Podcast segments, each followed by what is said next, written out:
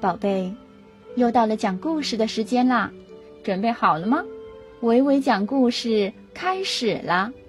接下来我们要讲的童话故事是《活命水》。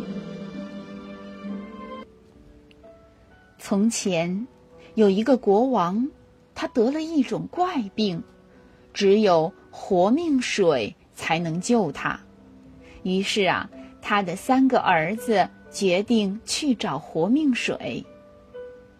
大王子和二王子的心眼儿太坏了，在路上被指路的小矮人念了咒语，困在了山谷里。只有小王子心地善良又有礼貌，得到了小矮人的指点。小矮人告诉他，活命水是从魔宫院内的泉水里冒出来的。并告诉了他取到活命水的方法，还给了他一根铁棍和两块面包。小王子谢过小矮人，拿起铁棍和面包，上路了。小王子来到魔宫前，用铁棍敲了三下铁门，门开了。他走进去，看见了两只张着大嘴巴的狮子。他便把两块面包分别塞了进去。他顺利的进了宫殿，在客厅里取走了一把刀和一块面包。他继续往前走，遇到了一个漂亮的姑娘，小王子解救了她。他要把自己的国家赠给小王子，并要求小王子一年后在这里同他结婚，然后。姑娘告诉了小王子活命泉水的地方，并忠告他必须在十二点以前赶出去，否则啊，过了这个时间门就会关上，他会被永远关在里边儿。于是，小王子急急忙忙舀完水，辞别姑娘，赶在十二点前跑了出去。小王子。高高兴兴地拿着活命水往家赶，半路上他又遇见了小矮人，他再次向小矮人致谢。小矮人看见他的刀和面包，说：“有了这把刀，无论遇到多么强大的军队，你都能打胜仗。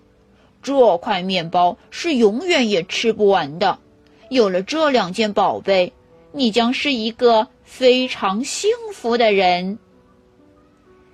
小王子没有见到两个哥哥，也没心思回去。他恳求小矮人饶恕他们。小矮人被他的诚心感动了，便把他的两个哥哥放了出来。小矮人告诉小王子，他的两个哥哥心眼儿太坏。得处处提防着他们。能够再次见到两个哥哥，小王子非常高兴。他把所有的事儿全告诉了他们。兄弟三人骑着马往回赶。路上，小王子用他的刀和面包解救了三个被饥荒和战争折磨着的国家，然后他们乘船过海。在海上，小王子睡着了。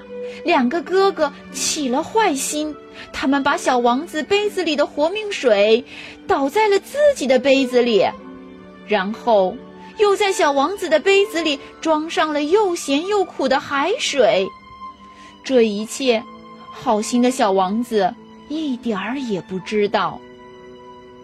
他们回到王宫。国王喝了小王子的海水，病情加重了。两个哥哥乘机挑拨，说：“弟弟没安好心，他是想毒死父王啊！我们拿来的才是真正的活命水呢。”国王喝了他们的活命水，病马上就好了，而且像年轻时那样健康结实。国王对小王子想害死自己感到又气又恼，他召集大臣们商议如何处罚小王子。最后，他们决定找一个猎人把小王子杀了。好心的猎人不忍心杀死小王子，便把他放了。不久，曾被小王子救过的三个国家的国王给小王子送来了黄金和宝石。三个国王在老国王面前肯定了小王子的优秀品德和高尚风格。国王非常后悔自己错怪了小王子，他在全国发出布告，热情欢迎小王子回国。一年后，小王子和公主约定的婚期到了。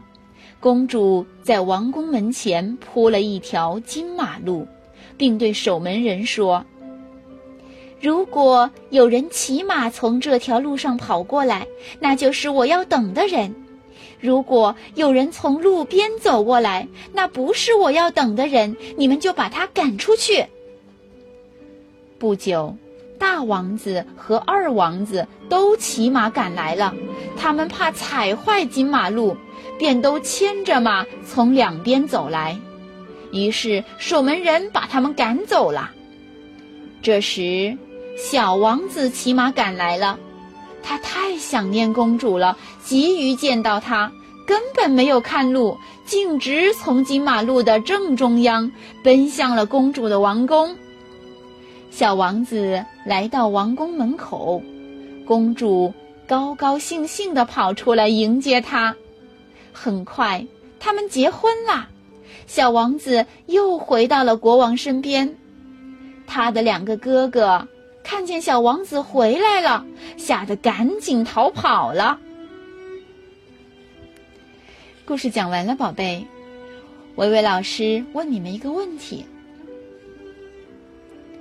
国王得了一种怪病，只有什么才能救他呢？你知道答案吗？好了，故事就讲到这里，宝贝，再见。